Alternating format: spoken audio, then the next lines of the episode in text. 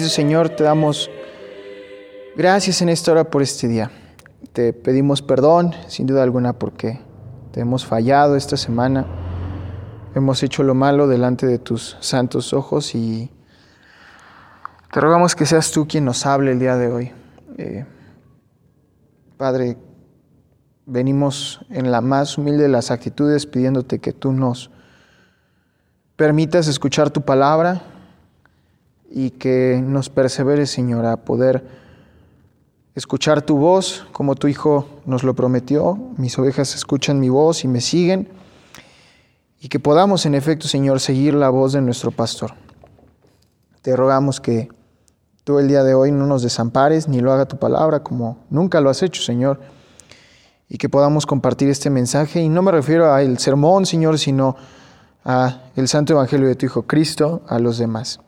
En el nombre de Cristo que oramos. Amén. Bueno, pues ya vamos en la sexta semana. Bendito es Dios. Eh, así que ya terminamos toda la parte introductoria. Por fin terminamos toda la introducción. Pero nos falta una cosa así chiquita de la introducción o el final de la introducción general. El libro, si no lo han leído, tiene cuatro capítulos introductorios, tres capítulos introductorios y tres capítulos de introducción general. Los tres capítulos introductorios son acerca de conocer a Dios, ser conocidos y cómo entender que estamos conociendo a Dios y no conociendo de Dios. Y los otros tres capítulos hablan de la personalidad de Dios en general al acercarnos a conocerlo. Hablábamos de la idolatría, hablábamos de Cristo encarnada, encarnado y esta semana hablaremos de quién nos ayuda a, conocer de Cristo, que es el Espíritu Santo comienzo con una cita de J. Packer, que dice así. Este es el Dios al que ofrecen culto los cristianos, el Dios trino. La médula de la fe cristiana en Dios es el misterio revelado de la Trinidad. Trinitas es una palabra latina que expresa la idea que tiene el carácter de la tresidad. El cristianismo descansa sobre la doctrina de la Trinitas, del tres en uno de la persona trina de Dios. Y Hablábamos un poquito de eso la semana pasada, ¿no? Con el, con el concilio de Nicea y, este hombre, San Nicolás, dándole una bofetada a Arrio por, por Arriano, por hablar de que Cristo era semejante a Dios y no igual a Dios. Eh, y más adelante llegaría Apolonio y otros hombres a enseñar que, ok, Cristo y el Padre son iguales, pero el Espíritu Santo no. Y se formaría ahí un relajo con la doctrina del Espíritu Santo. Se tendría que modificar en el segundo concilio, no, sí, en el primer concilio de Constantinopla y después en el segundo concilio de, o el primer concilio de Éfeso. Pues son harinas de otro costal. Pero se han levantado eh, herejías que niegan la Trinidad como puede ser, por ejemplo, el unicitarismo, que es la enseñanza de que solo hay un Dios, no hay tres personas, solo hay un Dios. El triteísmo, hay tres dioses, Dios el Padre, Dios el Hijo, Dios el Espíritu Santo. Eh, el modalismo, que nos enseña que es un solo Dios manifestado de tres formas distintas. Primero se manifestó como Padre, luego se manifestó como Hijo, luego como Espíritu Santo. Como si fuera una fase. Como si fueran, como si fueran fases o como si fueran estados del agua, ¿no? El agua es la misma, pero se presenta como sólida, líquida y gaseosa, ¿no? Eh, que por cierto, un momento nerd, hace como dos años se hizo un descubrimiento de que hay un, bueno, hay cinco estados, bueno, sin contar el plasma, hay cinco estados. Hay un estado viscoso entre el sólido y el líquido que atraviesa por instantes toda la materia, y luego hay un semi, semilíquido o semiviscoso se llama, es un líquido que no descubrió Newton, entre el líquido y el gaseoso, pero tenía que decirlo para que quede registrado eso. Entonces, eso es todo. Dato curioso. Eh, ahora saben algo que no sabían hace, hace 15 segundos y quizás no vuelvan a escuchar y probablemente todos olvidemos. Eh, pero bueno, el punto es que hablábamos de la Trinidad, de esta, de esta doctrina, o estábamos teniendo una introducción a la Trinidad, esta doctrina que ha acompañado a la iglesia cristiana durante toda su historia y que de hecho la podemos comprobar si me acompañas a Mateo capítulo 3. Mateo capítulo 3 lo deja claro y después nos iremos a segundo de Corintios, segunda de Corintios 13 y después a Primera de Juan 5.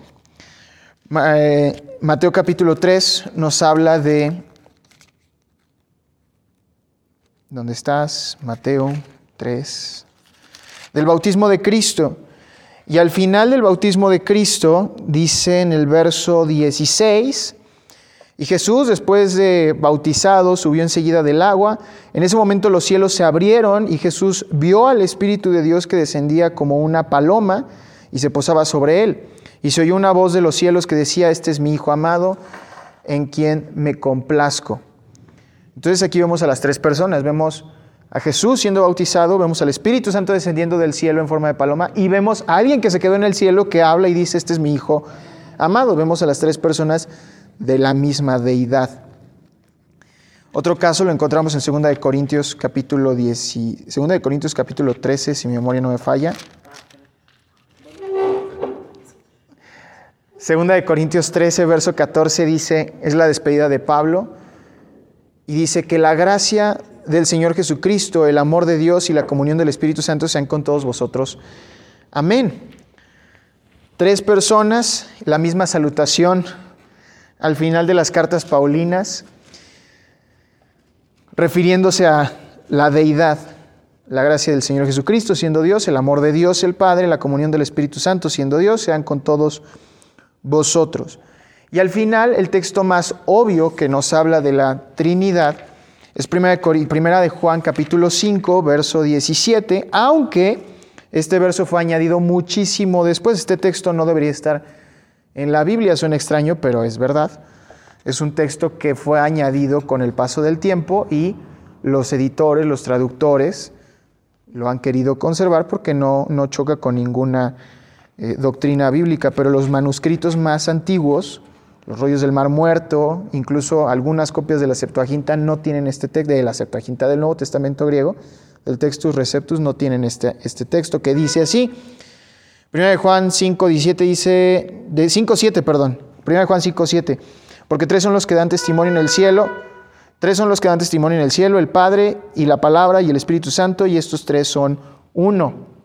Entonces, este texto, este texto habla de la Trinidad, pero no, no viene en los, eh, en los originales o en los manuscritos más, en los manuscritos más antiguos. Entonces, no se considera que lo haya escrito Juan. Mi punto con todo esto es, la doctrina de la Trinidad siempre ha estado en la iglesia, jamás fue añadida, nadie la agregó. Eh, y esto lo hablo porque, bueno, hay varios maestros que últimamente han enseñado en contra de la Trinidad, nos han enseñado a dudar de ella y la realidad es que no deberíamos dudar de ella, está muy presente en las escrituras. Y hoy hablaremos de la deidad del Espíritu. Hablamos de la deidad de Cristo la semana pasada y hablaremos de la deidad del Espíritu. Y si me acompañas a Juan capítulo 14, y ya nos vamos a quedar ahí, se los prometo. La presencia del Espíritu aparece desde el principio, ¿no? ¿Cómo? La presencia del Espíritu aparece desde el principio. La presencia del Espíritu sí aparece en Génesis capítulo 1, verso 2. Cuando decía, y el Espíritu se movía sobre la, la faz de las aguas. Sí, el Espíritu siempre ha estado presente. Eh, Juan capítulo 14, verso, estoy muy adelante, verso 16, nos habla acerca de, estoy en Juan 12, Juan 14, 16, dice, eh, desde el verso 15, si me amáis, cumplid mis mandamientos, yo rogaré al Padre y os dará otro consolador para que siempre esté con vosotros. El término otro mantiene la importancia del anterior. ¿sí? No dice, yo les mandaré un consolador o les mandaré al consolador, sino que dice, les mandaré otro. Es una comparación o una igualación. Las propiedades y oficio de aquel con quien se compara es con Cristo. ¿Sí? ¿Por qué? Porque a quién mandó el Padre. El Padre mandó al Hijo. ¿Sí? Lo deja claro Juan 3. No hay, nadie ha subido al cielo sino el que descendió del cielo, refiriéndose a cómo el Padre lo envió y eh, aquí habla precisamente de este otro consolador que enviaría el Padre. Cristo es el consolador enviado, de quien el Espíritu es otro.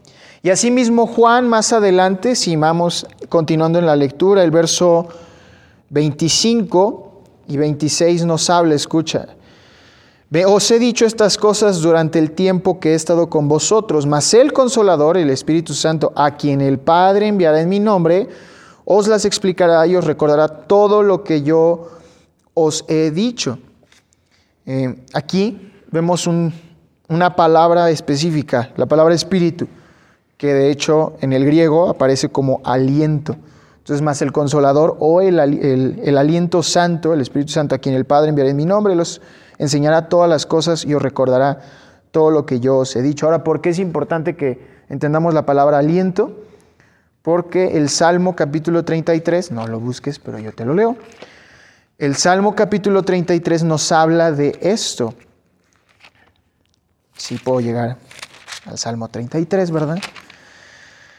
El Salmo 33 dice en el verso 6, por la palabra del Señor fueron hechos los cielos y todo el ejército de ellos por el aliento de su boca. Ahora esta palabra aliento en el término griego, acuérdense que el, el Antiguo Testamento fue escrito en arameo y hebreo, con ciertas excepciones en Daniel, que fueron escritas en griego, y esas excepciones son los instrumentos sobre los cuales se escuchaban y tenían que arrodillarse todos en la estatua. En Daniel capítulo 3. Daniel capítulo 3, el horno de fuego. Eh, Nabucodonosor dice, quienes eh, al escuchar el sonido de la bocina y el tambor y la flauta y quién sé tantos instrumentos más, esos instrumentos están escritos en griego. Es lo único que hay en griego en todo el, Antiguo Testamento. Pero cuando se traduce el Antiguo Testamento por la colonización eh, de los Seleucidas, de los griegos Seleucidas, a Judea, en tiempo de los Macabeos, se, crea la Septuaginta. ¿sí? ¿Saben por qué se llamaba Septuaginta? Muy cerca. Se llamaba Septuaginta porque se le comisionó a 70 hombres, 70 escribas, que tradujeran el Antiguo Testamento al griego. Y eran tan doctos estos hombres, cuenta la leyenda, que las 70 copias que se consiguieron del Antiguo Testamento fueron precisas, es decir, no, se, no, hubo, no hubo términos que se hayan cambiado entre ellos, entre los 70 hombres. Ahora hay muchas versiones de si eso es verdad. Hay quienes dicen que eran más de 70, hay quienes dicen que eran menos de 70, hay quienes dicen que entre los 70 hicieron una copia, hay quienes dicen que cada uno de los 70 hizo una copia. El chiste es que tenemos una Septuaginta, que es la traducción al griego del Antiguo Testamento. ¿Para qué todo este choro? Bueno, para decirles que en el verso 6 del Salmo 33, cuando dice todo el ejército de ellos por el, por el aliento de su boca, es la misma palabra que Juan utiliza para hablar del Espíritu Santo, refiriéndose a que es un aliento santo. Entonces, cuando hablamos de que el Espíritu viene a nosotros, decimos que el aliento de Dios está soplando sobre nosotros. Esto es impresionante, porque entonces compara esto a cuando la palabra dice en Génesis capítulo, en capítulo 2 que Dios sopló aliento de vida en el hombre cuando lo creó. Entonces, Dios sopla aliento de vida en el hombre, el hombre cae, Génesis capítulo 3, y Dios tiene que volver a soplar aliento de vida para que vuelva a vivir el hombre. La gran diferencia es que este aliento de vida es el aliento mismo suyo del Espíritu Santo. La misma deidad viene a habitar en nosotros para no irse nunca y entonces sostenernos. Es impresionante la obra del Espíritu. Si volvemos a Juan, o si te quedas en Juan conmigo, donde estábamos, un capítulo más adelante, Juan capítulo 15, Cristo está en este texto enorme, está hablando de, bueno, desde Juan capítulo 13 para ser exactos, Cristo está hablando a sus discípulos y en Juan capítulo 15, verso 26, mira lo que dice. Cuando venga el consolador, refiriéndose otra vez al Espíritu Santo, a quien yo os enviaré de parte del Padre, el Espíritu de verdad, procedente del Padre, dará testimonio acerca de mí. Entonces encontramos otra característica del Espíritu Santo. No solamente es aliento de Dios, no solamente es el aliento mismo de Dios. También habla de que es procedente del Padre. Eh, de hecho, sus traducciones deben decir el cual procede del Padre. Y esta palabra procede no significa que Dios lo envió como uno de sus mensajeros, en el sentido de que, ah, procede de Dios porque Él lo va a mandar. ¿Sí? Cuando yo te mando una carta, cuando yo te envío a una persona para hacer cualquier cosa, estamos hablando de que yo, tú procedes de mis instrucciones, ¿sí? yo te envié. Cuando recibimos una carta del banco, la carta procede del banco. No es que la carta sea el banco, la carta viene de ellos. Pero en este caso el término proceder tiene otra connotación. Proceder significa fue enviado de junto de él.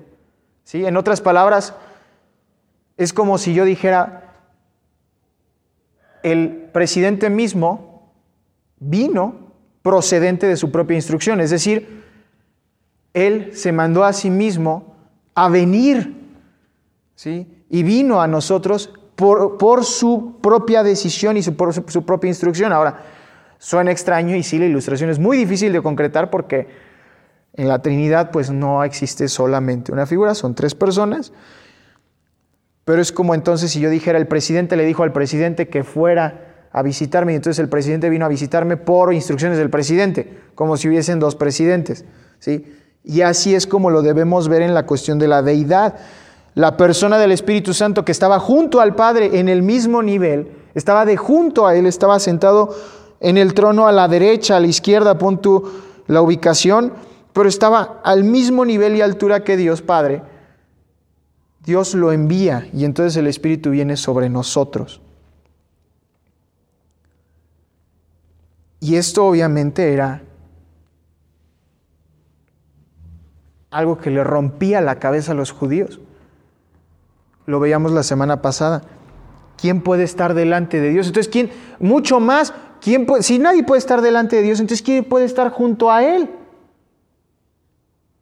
¿Quién podría estar junto a Él? Es algo completamente distinto. Presentarnos delante de cualquier persona. Presentarnos delante del presidente de los Estados Unidos va a estar cañón, va a estar muy difícil. Pero asumamos que es posible.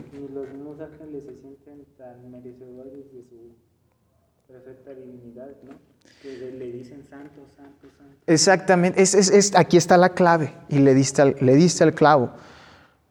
Ni siquiera los, los mismos serafines, ya ni siquiera los ángeles, los serafines que son los seres más perfectos dentro de la teología de, de, los judíos, los seres más perfectos dentro de lo creado, ¿sí? Y digo más perfectos dentro de lo creado porque el único que lo supera es Dios, pero Dios no es creado, entonces no entra en la categoría. Los seres más santos entre lo creado no pueden estar delante de Él. Dice, dice el texto en Isaías 6 que se cubren sus ojos, se cubren sus pies y con las otras dos alas vuelan. Ahora, ¿por qué se cubren los ojos? Porque no pueden ver a Dios por su santidad, por el destello de su santidad. ¿Por qué se cubren los pies? ¿Alguna idea? Porque si se sienten merecedores de estar en la presencia del mismo Dios. Sí, y al mismo tiempo, o sea, sí, pero no. sí, pero la connotación de que ellos tapaban sus pies puede sugerir que lo que estaba viendo Isaías era que los serafines estaban diciendo con esta acción, yo no quiero caminar, no quiero dar mis no quiero dar propios pasos, ¿sí? No no quiero ser yo quien decida mi caminar. Entonces detengo mis pies, los tapo para que no pueda dar pasos hacia adelante sin que me instruyas antes. Era al menos uno de los comentarios, o es de los principales comentarios y de las principales eh, ideas de por qué Isaías ve a serafines tapándose los pies. Eh, hay otras eh, observaciones. En, en ese tiempo no era como que los pies fueran lo más agradable del cuerpo humano. Recuerden que en ese tiempo no existían los tenis, ni los zapatos, ni las botas, ni los calzadores, entonces pues todos iban con el calzado que les alcanzaba y ese era su calzado para toda la vida y tenían los pies eran, eran desgastados hasta más no poder. Entonces, al ser partes del cuerpo muy gastadas, era penoso que te vieran los pies. Entonces, muy probablemente los serafines, aún siendo perfectos, se tapaban los pies por esa vergüenza. Hay muchas eh, posibles interpretaciones respecto al texto. Yo me quedo personalmente con la de la voluntad, con el de no querer dar un paso al frente. pero ustedes decidirán, estudien el texto. Pero mi punto aquí es, si ellos no pueden estar delante y no se atreven a estar de junto, ¿qué clase de ser tiene que ser el Espíritu Santo para que estuviera junto al Padre y entonces Dios lo enviara? Tenía que ser Dios, o tiene que ser Dios, y sorpresa es Dios. Ahora, si el ministerio de Cristo como consolador es importante, el ministerio del Espíritu Santo como otro consolador es igualmente importante. Pero aquí hay un punto triste. Escucha lo que dice J. Packer y te vas a identificar.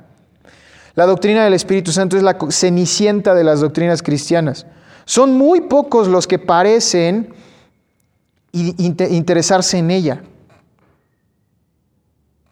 Si en verdad amamos a Cristo y al Padre, ¿por qué entonces desconocemos al Espíritu? No conocemos al Espíritu Santo ni su obra. Y esto es triste porque la realidad es que estamos tan, pero tan acostumbrados y tan ciscados por cómo es la iglesia contemporánea respecto a la obra del Espíritu Santo. ¿Sí? De pronto vemos iglesias donde el mover del Espíritu es, y creo que lo he dicho en las clases, ¿no? Aventarse al suelo y maullar y gatear y mugir. Eh, hay personas que sueltan espumas, o sea, cosas bastante grotescas, perdón por la expresión, y la llaman manifestaciones del Espíritu Santo. Hablan de que esa es la plenitud del Espíritu Santo. Hay personas que actúan como si estuviesen ebrias, hay personas que se botan unas carcajadas, pero son, son carcajadas muy, pero muy eh, toscas, dan, dan, dan, miedo, dan miedo, no, no parece algo del Espíritu Santo. Y entonces cuando llegamos a una iglesia reformada, una iglesia, pónganle el título y la denominación que ustedes quieran, una iglesia presbiteriana, una iglesia adenominacional, una iglesia bautista, una iglesia reformada, y decimos vamos a estudiar al Espíritu Santo y la plenitud del Espíritu Santo en nuestras vidas, pareciera que les dijéramos, vamos a ponerles el sello de la bestia en su frente el día de hoy, porque entonces todos salen huyendo y dicen, no, no, no, no, no, no, el Espíritu Santo sí es la tercera persona de la, de la Trinidad y, lo amamos mucho y qué bueno que vino a nosotros, pero se nos olvida, se nos olvida completamente que el Espíritu Santo viene a hacer una obra en nosotros. ¿Qué es lo que hace el Espíritu Santo? ¿Cuál es la obra del Espíritu Santo? ¿A qué viene a la iglesia el Espíritu Santo? ¿A qué viene a nosotros? No nos viene a hacer maullar, y mugir y tirarnos y hacer que nos revolquemos. Entonces, ¿a qué viene? Pues es el consolador, ¿no? Es el consolador, es otro consolador. Nos trae consuelo. ¿Consuelo de qué?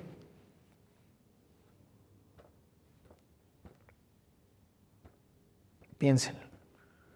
¿Qué nos tenía llorando que Él vino a darnos consuelo?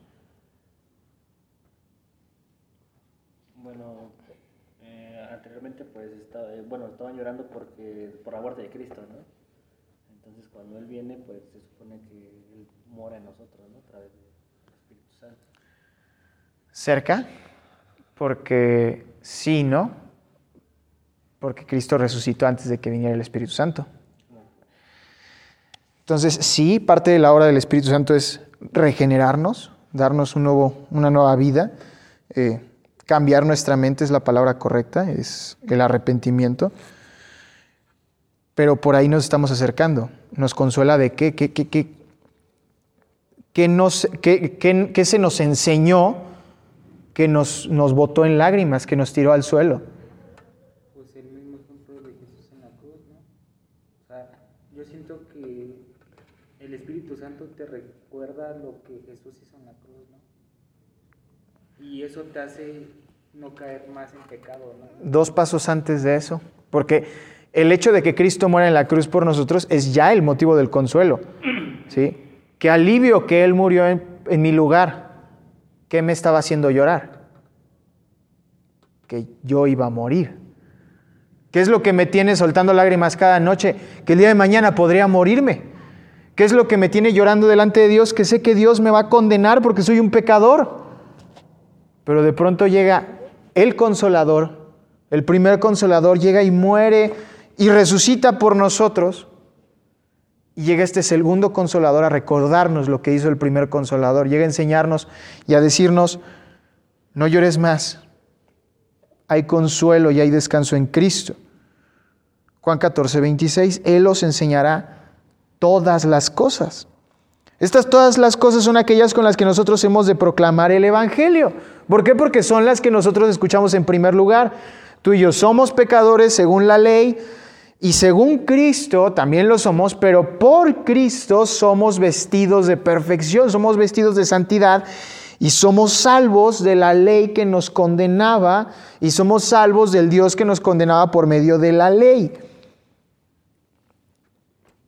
Esto no lo sabríamos sin el Espíritu Santo. Sin el Espíritu Santo no tendríamos conciencia. De hecho, no sé si lo puse en mis notas, pero más adelante, y si no, lo veremos al final, pero Segunda de Corintios 3 nos habla de eso. Si no lo puse, lo veremos al final. Pero Él viene a enseñarnos esto. ¿Cuál es la obra del Espíritu Santo? Maestro. El Espíritu Santo es nuestro maestro. Entonces cuando decimos somos plenos del Espíritu Santo, tenemos una llenura del Espíritu Santo, ¿a qué nos referimos? ¿A que nos revolcamos? No, nos referimos a que adquirimos conocimiento de Dios. El hecho de que tú y yo podamos venir a la casa de Dios a estudiar la palabra de Dios y que podamos tener comunión con Dios. No, no te suena que estamos conectando los puntos a, ah, ok, el Espíritu Santo nos permite y nos enseña qué son todas estas cosas que tenemos con Dios. La intimidad con Dios se da por medio del Espíritu Santo. El Espíritu Santo es el que nos permite intimar con Dios. Entonces, sí, en realidad sí tenemos una relación personal e íntima con el Espíritu Santo. Es el Espíritu Santo el que nos permite hacer esta conexión y poder entender que en verdad Dios nos habla de manera personal y única, pero eso que nos habla es su palabra.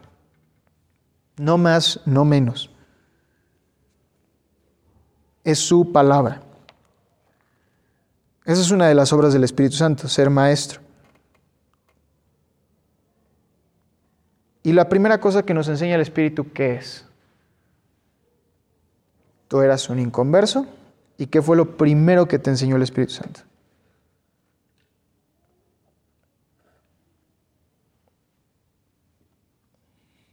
Se aceptan sugerencias.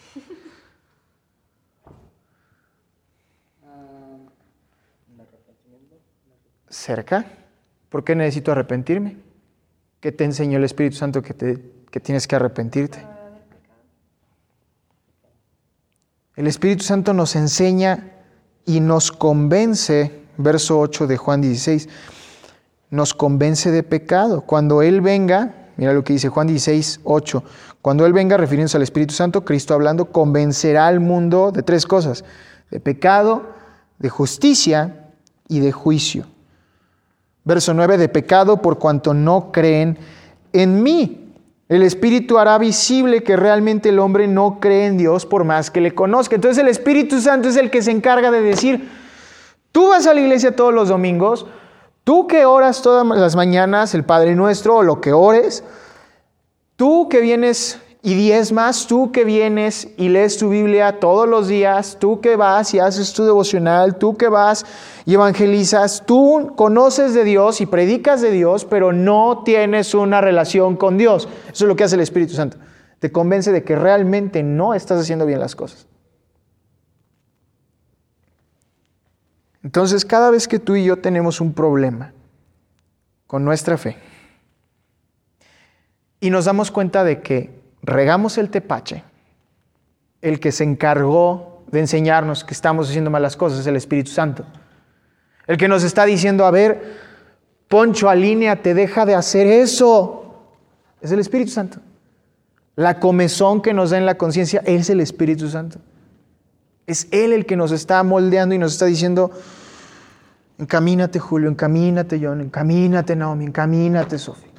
Céntrate, vuelve al camino. Y cuando nos levantamos, y en nuestra carne, o como diría David, nuestra carnota, nosotros, ya sé que la regué. Es el Espíritu Santo el que te dice, sí, ya sabes que la regaste. Eso es, lo de menos, yo ya te lo enseñé. ¿No te acuerdas que la Biblia dice tal? Ah, el que se encarga de decirte eso no es tu conciencia, es el Espíritu, que le habla a tu conciencia. le dice, oye, ¿te acuerdas qué dice Levítico F o Éxodo tal? Dice que tú no deberías estar haciendo esto, ¿sabías? El Espíritu convence de pecado. ¿De qué más? Juan capítulo 16. Cuando Él venga a convencer al mundo de pecado, de justicia y de juicio, de pecado por cuanto no creen en mí, de justicia por cuanto voy al Padre y no me veréis más, referente al sacrificio en la cruz, la expiación por los pecados. Entonces el Espíritu Santo no se va a quedar solamente con enseñarte eres una pecadora, eres un pecador. Porque entonces no sería un consolador, sería un acusador, sería un fiscal. Y es lo único que haría. ¿Sabes qué estás mal? No, pues muchas gracias, qué consejo, ¿eh? Es como los consejos de, tengo miedo, pues no tengas miedo. Estoy preocupado, no te preocupes. Tengo hambre, deja de tener hambre. Estoy triste, ya no estés triste. Esa sería la obra del Espíritu Santo si solamente convenciera de pecado, pero convence de justicia. ¿Y cuál es esa justicia? Cristo pagó por lo que tú acabas de hacer mal. Tus errores tienen consecuencias, te dice el Espíritu Santo, pero esas consecuencias ya fueron pagadas en la cruz, fueron clavadas literalmente en la cruz. Entonces Él te convence de esa justicia. Te convence de una justicia. ¿Y por qué lo llama justicia y no amor? Porque la justicia sí involucra bastante amor. Nadie podría negar que la cruz es el acto de amor más grande que conocemos, pero al mismo tiempo nos convence de que ese acto de amor cumplió con la justicia. Es decir, tú y yo pagamos nada comparado a lo que Cristo pagó por nuestros pecados, eh, pero este pago cumplió con la demanda. Este pago fue la caída del martillo en el juicio. Fue la sentencia completa. Cristo pagó la fianza por nosotros. Cristo pagó la sentencia. Cristo sufrió la pena en nuestro lugar. Eso no solo es amor, es justicia. Es cumplir la ley. Cristo cumplió esa ley por nosotros. La paga del pecado es la muerte. Y entonces, ¿qué vino a Cristo a hacer? Vino a pagar por nuestros pecados, vino a morir. Ese es el convencimiento que da Cristo, que da el Espíritu Santo, perdón. De pecado por cuanto no creyeron, de justicia por cuanto voy al Padre y no me veréis más, la muerte y la resurrección, y de juicio, verso 11, por cuanto el príncipe de este mundo ha sido ya juzgado referente a la victoria de Cristo. Él convencerá al mundo de que ya venció Cristo en la cruz. En otras palabras, que la obra fue suficiente, la obra ya hizo todo. 1 Corintios capítulo 15, mira lo que dice. El gran capítulo de la resurrección. 1 Corintios 15, versos 21 y 22. Desde el verso 20. No, es más. desde, desde el 1, ¿no? No. Desde el verso 13. 1 Corintios 15, 13. Porque si no hay resurrección de muertos, tampoco Cristo resucitó. Y si Cristo no resucitó, de nada sirve nuestra predicación y nuestra fe tampoco sirve para nada. Aún más resultaríamos ser falsos testigos de Dios por haber testificado que Dios resucitó a Cristo, a quien no resucitó, si es que los muertos no resucitan, porque si los muertos no resucitan, tampoco Cristo resucitó. Y si Cristo no resucitó, vuestra fe no sirve de nada y vosotros todavía estáis en vuestros pecados. Además, los que murieron en Cristo están perdidos. Si todo cuanto esperamos de Cristo se limita a esta vida, somos los más dignos de lástima de todos los seres humanos. ¿Qué está diciendo Pablo? Si Cristo no resucitó y si no hay resurrección de los muertos, entonces todo lo que tenemos es esto y se acabó. Y si todo lo que tenemos es esto y se acabó, entonces ¿qué estás haciendo desperdiciando tu tiempo aquí en la iglesia? Eso es lo que está diciendo Pablo. Si no creen en la resurrección, ¿qué hacen aquí? Porque si, si no creen en la resurrección, entonces deberían estar aprovechando su tiempo. Si no hay resurrección, no hay juicio. Y si no hay juicio, entonces puedes hacer lo que se te dé la gana. Ve y mata a la persona que tanto te cae mal. Esa mirada me mató. Nunca mejor dicho. si Cristo no resucitó, ve y haz lo que te plazca, porque entonces no va a haber juicio. Ve y peca de libertad, ve y peca y disfruta de esta vida hasta más no poder. Como lo vimos en la primera clase, Eclesiastés 2, suelta tu carne a todo tipo de placeres, porque es la, único que vas, es la única chance que tenemos. Porque si no hay resurrección, no hay reencarnación. Entonces, no hay otra opción.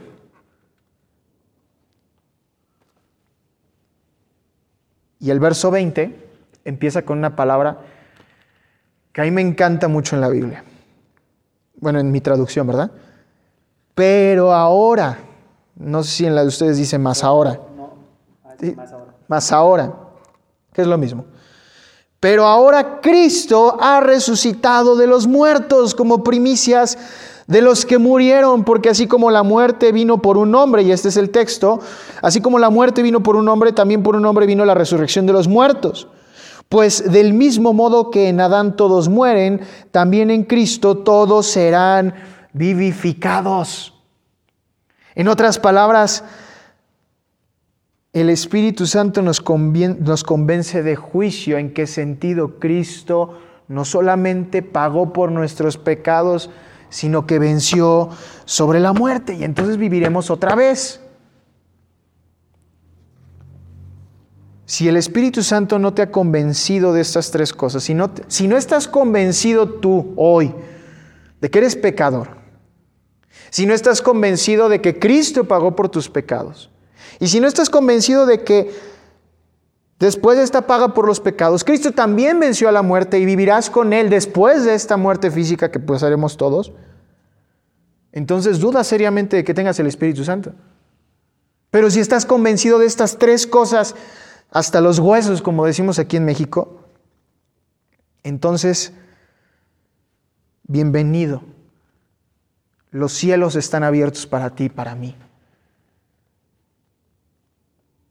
Ahora no se trata de que lo creamos para que se abran los cielos, sino que cuando se abren los cielos para nosotros, se nos abren los ojos para ver esto. No lo merecemos, somos pecadores, Cristo pagó por estos pecados, y por ende nos da la esperanza en su resurrección de que viviremos juntamente con Él. Esta es la, esta es la obra del Espíritu Santo, enseñarnos y convencernos de pecado, de justicia y de juicio. Entonces yo te pregunto, ¿no es hermoso? ¿No es hermoso ver que el Espíritu Santo no es una fuerza X que nos tira cada domingo cuando viene un predicador especial y que empuja a la gente o que hace que se pongan a mugir, a ladrar. Y perdón por usar el mismo ejemplo, pero es que no se me ocurre algo más grotesco. ¿sí? Y, hacen este tipo de cosas. Compara esos actos superficiales de 15 minutos con música de fondo sonando ahí, vete a saber qué canción de Hilson. Y, desde mi interior. ¿sí? Que se escucha eso. Y, el pastor este, y oren a Cristo, y hagan y quit. Por 15, 20 minutos. Y se acaba esa experiencia y ya. Compara eso a una vida donde cada instante tú y yo estamos convencidos de que Cristo murió por nosotros y de que le veremos tal cual es. Primera de Juan capítulo 3. ¿Cuál crees que sea una obra más magnífica? Caerte en verdad durante 15 minutos y estar ahí como menso mirando el techo 20 minutos. O saberte salvo durante una vida entera. Si el Espíritu Santo nos dejara el día de hoy, y lo hablábamos en una oración hace creo que dos semanas, si el Espíritu Santo nos dejara el día de hoy, aparte de que dejaríamos de ser salvos, lo cual es imposible, pero asumiendo que suceda, no solamente dejaríamos de ser salvos, perderíamos esta conciencia. Nos desconvenceríamos de que Cristo nos va a resucitar.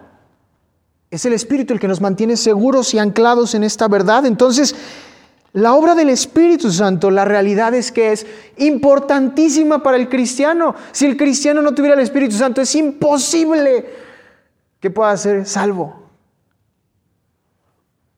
Y es cuando uno se da cuenta de que el Espíritu Santo es importantísimo de manera personal. La relación íntima y hermosa y el romanticismo que le quieras echar a tu relación con el Espíritu Santo, prende de estos tres hilos, convencimiento de pecado, de justicia y de juicio. Si falta uno, duda de tu salvación, es en serio. Ahora, ¿qué más hace el Espíritu? Porque no es lo único que hace.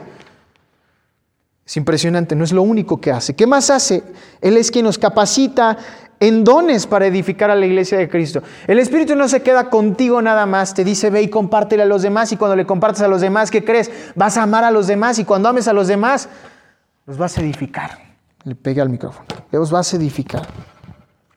Dos capítulos antes, primera de Corintios 12, el gran capítulo de los dones espirituales.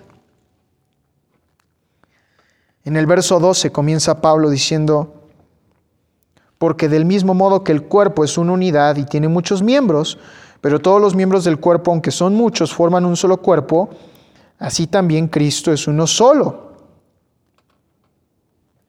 En otras palabras, aunque la iglesia es una universalmente, solo hay una iglesia, la iglesia de Cristo, y no me refiero a los mormones, se llaman así, la iglesia de Jesucristo, no son ellos sino la Iglesia Universal de nuestro Señor. Eh, aunque es una sola, está compuesta de varios miembros. De manera general, está compuesta de varias iglesias locales y esas iglesias locales a su misma vez están compuestas de varios individuos, varios miembros de esa iglesia local. Y de así, así como el cuerpo, nuestro cuerpo tiene torso, manos, piernas, pies, hombros, tú conoces tu cuerpo mejor que yo. Asimismo, Cristo tiene muchos miembros en su iglesia. Verso 13, 1 Corintios 12, 13. Porque todos, judíos o griegos, esclavos o libres, somos bautizados por un solo espíritu en un cuerpo y a todos se nos dio a beber de un mismo espíritu. En otras palabras, el espíritu nos une y esta unión permite que Él sea el mediador que Él sea el mediador. ¿Por qué decimos que los matrimonios cristianos perduran? No es una pregunta, es una afirmación. Sé que eso no es pregunta, es una afirmación. ¿Por qué sabemos que los matrimonios cristianos verdaderamente cimentados en Cristo perduran? Porque es el Señor el que conoce la necesidad del cónyuge, no solamente el esposo o la esposa, sino realmente el Espíritu Santo es el que sostiene la relación. Entonces, distinto o contrario a, lo que podemos hacer nosotros en términos humanos, que si tuviéramos una pareja y decimos, es que a él, a ella le gusta, no sé, el refresco de uva. Entonces, toda la santa vida me lo va a pasar tomando refresco de uva por él o por ella. El Espíritu Santo de la nada, de la nada entre comillas, dice, no, eso no es lo que necesita tu cónyuge o tu pareja. No necesita que tú te sacrifiques y tomes refresco de uva. Lo que necesita es que le des de comer esto o aquello. A los hombres nos diría algo así.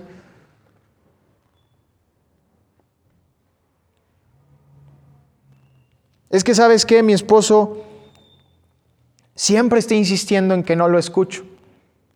Y entonces Necesito estar ahí todo el tiempo, tengo que quitar la novela, tengo que quitar el programa de televisión o de radio si escuchan la radio.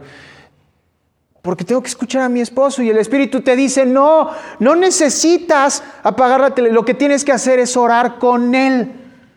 Lo que te está diciendo es esto, ora con Él, estudia con Él. No está desesperado porque lo escuches, está desesperado para que le digas, yo quiero orar contigo. Ese es el matrimonio cimentado en Cristo, en el Espíritu Santo. Y así funciona la iglesia. Por eso lo traigo de ahí para acá. El pastor no conoce nuestras necesidades, al menos no todas. Pero el Espíritu sí. Entonces el Espíritu Santo pone en el corazón del pastor o quien vaya a predicar ese domingo, estas son las necesidades de la iglesia. Predica esto. Tal vez yo no las conozca como predicador el día de hoy. Pero Dios puede hablarte a ti a través del mensaje de hoy porque Él conoce las necesidades que tú traes y entonces el mensaje que Él permite que prepare un servidor sea justo el que necesitamos escuchar todos. Es algo que el esfuerzo humano jamás conseguiría, lo consigue el Espíritu. Estos dones son administrados, ¿cuál es el punto de todo esto? Son administrados a su voluntad. Entonces el que tiene el don de enseñanza no se enseña a sí mismo, le enseña a los demás. El que tiene el don de exhortación no se exhorta a sí mismo, exhorta a los demás. El que tiene el don de fe no tiene fe para sí mismo o no ejerce su fe para sí mismo, la ejerce para los demás y así sucesivamente. El Señor permite que estos dones sean administrados individualmente para el bien colectivos. El bien colectivo, no dije colectivos. Hiciste. ¿Cómo lo concluye Pablo? Verso 27 de 1 Corintios 12. ¿Cuál es esta obra del Espíritu Santo? Vosotros sois el cuerpo de Cristo y cada uno es miembro en particular. Y a unos Dios les ha asignado un lugar en la iglesia en primer lugar los apóstoles, luego los profetas, en tercer lugar los maestros, luego los que hacen milagros, después los que tienen dones de sanidades, los que ayudan, los que administran, los que tienen don de lenguas. Ahora Pablo no está diciendo que debería haber todo esto en la iglesia hoy. Está diciendo, así es como se administra la iglesia. Dios ha permitido dones aquí y así y así y asado. En ese tiempo no habían contadores, o al menos no en el sentido en el que los tenemos el día de hoy. Pero ¿qué crees? La iglesia necesita un contador. No habían abogados para personas muertas, no habían notarios públicos como los conocemos hoy. No habían asociaciones religiosas, bueno, no, existía la figura de la asociación religiosa. Pero le existe hoy y lo que está diciendo Pablo en este verso es eso. Dios nos ha asignado a todos y cada uno dones para poder servir a la iglesia con las necesidades de la iglesia. ¿Qué necesita la iglesia local donde estás pisando el día de hoy. ¿Qué necesita la iglesia? Alguien que le eche una barrida. ¿Qué necesita la iglesia? Alguien que acomode las sillas. ¿Qué necesita la iglesia? Alguien que proyecte las letras los días domingo. ¿Qué necesita la iglesia? Personas que estén recibiendo a los hermanos. ¿Qué necesita la iglesia? Personas que ayuden con los niños. ¿Qué necesita la iglesia? Un grupo de jóvenes. ¿Qué necesita la iglesia? Un grupo de matrimonios. Y podemos seguirnos. Y al menos este es el caso de la iglesia local. ¿Qué necesita tu iglesia local? Le hablo a los que no se congregan aquí. ¿Qué necesita tu iglesia? Bueno, ahí está el don que Dios te dio. Verso 29, 1 Corintios 12. ¿Son todos apóstoles? ¿Son todos profetas? ¿Son todos maestros? ¿Hacen todos milagros? ¿Tienen todos dones de sanidad? ¿Hablan todos lenguas? ¿Interpretan todos? Todas estas son preguntas retóricas. Y la respuesta es clara. No. No, no todos somos profetas. No, no, aquí, aquí hay en promedio 60 congregantes. ¿Hay 60 pastores? Por supuesto que no. Hay 60 apóstoles. Bueno, no, ni hay, ni hay uno. No hay ni siquiera uno. ¿Hay 60 profetas? Por supuesto que no. ¿Los 60 hablan en lenguas? No. ¿Los 60 dan sanidades? No. ¿Los 60 tienen don de servicio? Probablemente sí, pero deberían ejercerlo todos. Entonces no. ¿Los 60 tienen don de exhortación? No. ¿Por qué? Porque el Espíritu Santo sabe el número exacto de personas que deben tener ese don para administrar y ayudar y sostener a toda la iglesia local. Si tu iglesia local está viva el día de hoy, si se van a congregar este domingo, es gracias al Espíritu Santo y los dones que les ha dado a sus miembros. Tenlo presente. Sin el Espíritu Santo la iglesia se extingue hoy. Sin el Espíritu Santo tu pastor va a renunciar el día de mañana. Sin el Espíritu Santo, tus compañeros de iglesia, los miembros de tu iglesia local, no van a querer que vayas siquiera. Ellos tampoco van a querer ir. Sin el Espíritu Santo, el lunes demuelen el edificio. Te lo digo en serio. Esa es la obra del Espíritu Santo. Mantiene unidos a los miembros de la iglesia de Cristo.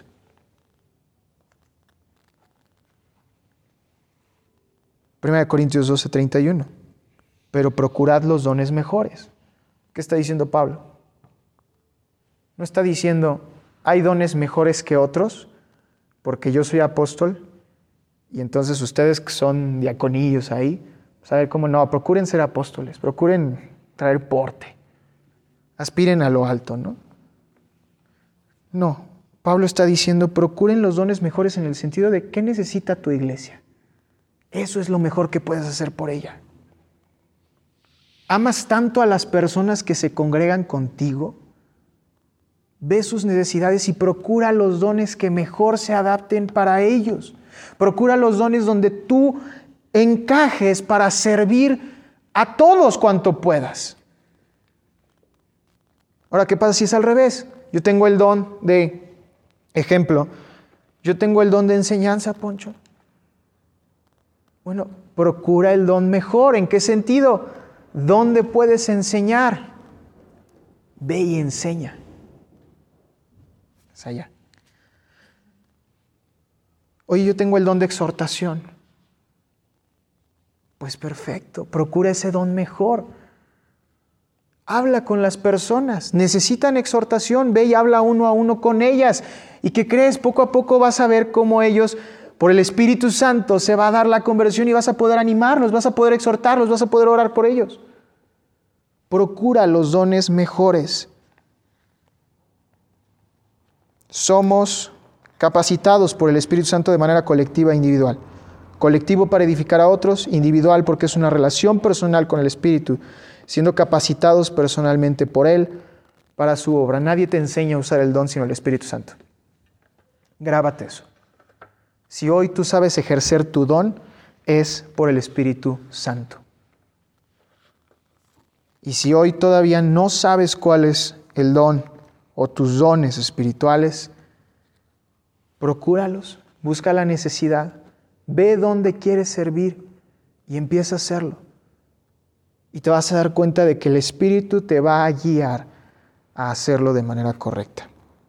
Me gustaría que terminemos orando junto con Arthur Bennett. Entonces, escucha esta oración y es con la que nosotros cerraremos junto con él. Santo Espíritu, como el sol eres lleno de luz como el océano eres lleno de aguas. Como el océano lleno de aguas, el cielo lleno de gloria, así llena mi corazón de ti. Vanos son los propósitos del amor y la redención cargada por Cristo, a menos que tú las obres en nosotros, regenerando por tu poder, dándome la vista para ver a Cristo, enseñándome las realidades del mundo invisible. Dame de ti sin medidas, como una fuente efectiva de riquezas inagotables yo lamento mi frialdad, mi pobreza, mi vaciedad, mi visión imperfecta, mi servicio languideciente, mis oraciones sin levantar, mis alabanzas sin entonar. Disciplíname, Espíritu Santo, para no resistirte más. Ven como poder para expulsar cualquier lujuria rebelde, para reinar como supremo y mantenerme tuyo. Ven como maestro llevándome a toda verdad, llenándome de todo entendimiento. Ven como amor para que pueda adorar al Padre y amarlo como mi todo. Ven como gozo para habitar en mí, moverte en mí. Ven como luz iluminando para mí las escrituras, amoldándome en sus leyes. Ven como santificador, cuerpo y alma y espíritu son todos tuyos. Ven como ayudador, con la fuerza para bendecir y guardarme, dirigiendo todos mis pasos. Ven como embellecedor, trayendo orden en medio de mi confusión, amor en medio de mi caos hazme ver tu magnífica gloria, magnificándote en mí y haz brotar en mí tu fragancia. Bendito Dios, cumple en nosotros esto el día de hoy. Permite que tu Espíritu Santo venga a nosotros como lo acabamos de leer. No como que el Espíritu no esté en nosotros hoy, Señor, sino que, que ahora podamos entender la obra que ya hizo desde en nosotros desde que somos salvos. Háblanos, Señor, a través de tu Espíritu. Gracias por la magnífica obra del Espíritu Santo. Ayúdanos a entender que Él es un pastor para nosotros, que Él nos guía y nos apacienta en aguas, en las aguas de tu palabra, en los campos verdes de tus enseñanzas, Señor. Que es tu Espíritu el que nos trae el maná, nuestro pan diario, Señor, a nuestro Señor Jesucristo. Que es el Espíritu el que nos da a beber de la sangre de nuestro Señor, de la sangre del nuevo pacto. Gracias por la obra del Espíritu, Señor, porque sin Él no podríamos tener acceso a Cristo y sin Cristo no tendríamos acceso a ti. Ayúdanos a entender la importancia del Espíritu Santo y te pedimos perdón de manera colectiva, Señor, porque como iglesia hemos rechazado la obra del Espíritu, hemos sido ciscados por la contemporaneidad de la iglesia errada. Ayúdanos a tener un correcto entendimiento de tu Espíritu. Que a ti sea la gloria, Señor, en Cristo. Amén.